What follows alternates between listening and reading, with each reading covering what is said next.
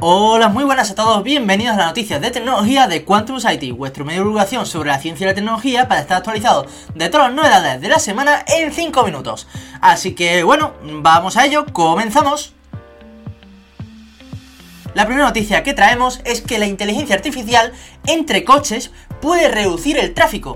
Cuando estamos en un atasco, digamos que siempre eh, creemos que la culpa la tienen los demás o algún incidente que se ha causado. Y para los investigadores de este experimento, el problema eres tú, porque los humanos no sabemos conducir con tráfico denso. Esto, digamos que no solo significa disminuir la frustración de los conductores, sino también que con menos paradas y arranques ahorramos combustible y por ende menor contaminación. Entonces, un grupo de ingenieros civiles de la Universidad de Vanderbilt en Estados Unidos estudiaron el problema de los atascos de tráfico fantasma, después de que, bueno, un experimento simple en Japón hace una docena eh, de años mostrara cómo se desarrollan.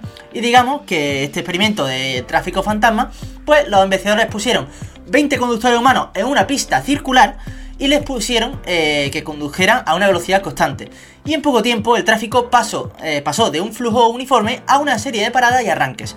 En todo atasco, por esto, eh, una persona frena por cualquier motivo. La persona de atrás tarda un segundo en responder y así, digamos que tiene que frenar aún más fuerte hasta que crea una mm, cadena de frenadas y de arranque intermitentes.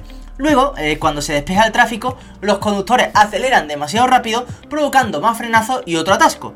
Entonces, este experimento de, la semana pasada muestra que algunos coches que conducen lenta y de forma constante podrían tener un impacto positivo y aprovecharon el control de crucero adaptativo, que ya es una opción en muchos vehículos nuevos, para que esta tecnología permita al conductor configurar a un automóvil para que navegue a cierta velocidad, pero el automóvil automáticamente reduzca la velocidad y acelere según sea necesario para mantener una distancia segura con el automóvil de, de delante.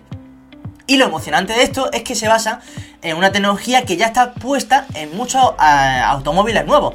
Y partiendo de la premisa de que si el 5% de estos automóviles en la carretera actuaran juntos, podría disminuir los, atascos de tráfico fantasma. Y lógicamente, cuanto, bueno, cuando hay más eh, automóviles en la carretera, mm, pues digamos que puede soportar, siempre habrá más tráfico. Pero digamos que esto puede hacer que la congestión sea menos dolorosa y también menos dolorosa para esos conductores que, digamos, tienen mucha efervescencia ante estos atascos.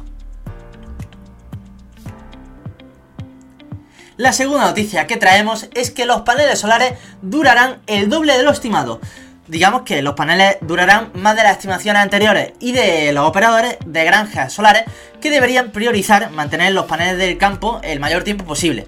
Si los paneles solares pueden durar en torno a 40 a 50 años, es aproximadamente el doble de lo que solía ser, por regla general, su vida útil. Y esto cambia de la ecuación para el momento de su reemplazo y la cantidad de desechos producidos por la transición energética. Y ese tipo de longevidad no es demasiado exagerada, considerando pongamos que los paneles nuevos a menudo vienen con una garantía de rango de 25 años, le indica que deberían durar mucho más allá de ese periodo de tiempo. Y desde 2016 el ritmo de desarrollo de la energía solar se ha acelerado hasta el punto de que las estimaciones anteriores ya no son tan fiables. Y los hallazgos de este artículo también muestran que la ola de desecho de paneles solares no llegará tan pronto como los investigadores esperaban anteriormente. Y es que en lugar de llegar alrededor de 2030, es más probable que llegue alrededor de 2040, 10 años más tarde. Y esto le da a la industria del reciclaje más tiempo para expandir sus operaciones y encontrar formas de reducir costos para estos paneles solares. Y hasta aquí las noticias. Espero que haya gustado, que cada semana traemos noticias de ciencia, de tecnología y de astronomía. Y bueno, que está feo decirlo, pero que si en 5 minutos puedes estar mejor informado que al ver tu noticiero tradicional, creo que es de agradecer. Y bueno, recordad que si habéis quedado con ganas de más, tenéis más noticias y entrevistas muy interesantes, incluso que alguna que otra curiosidad. Así que bueno, nos escuchamos en las próximas noticias. Adiós.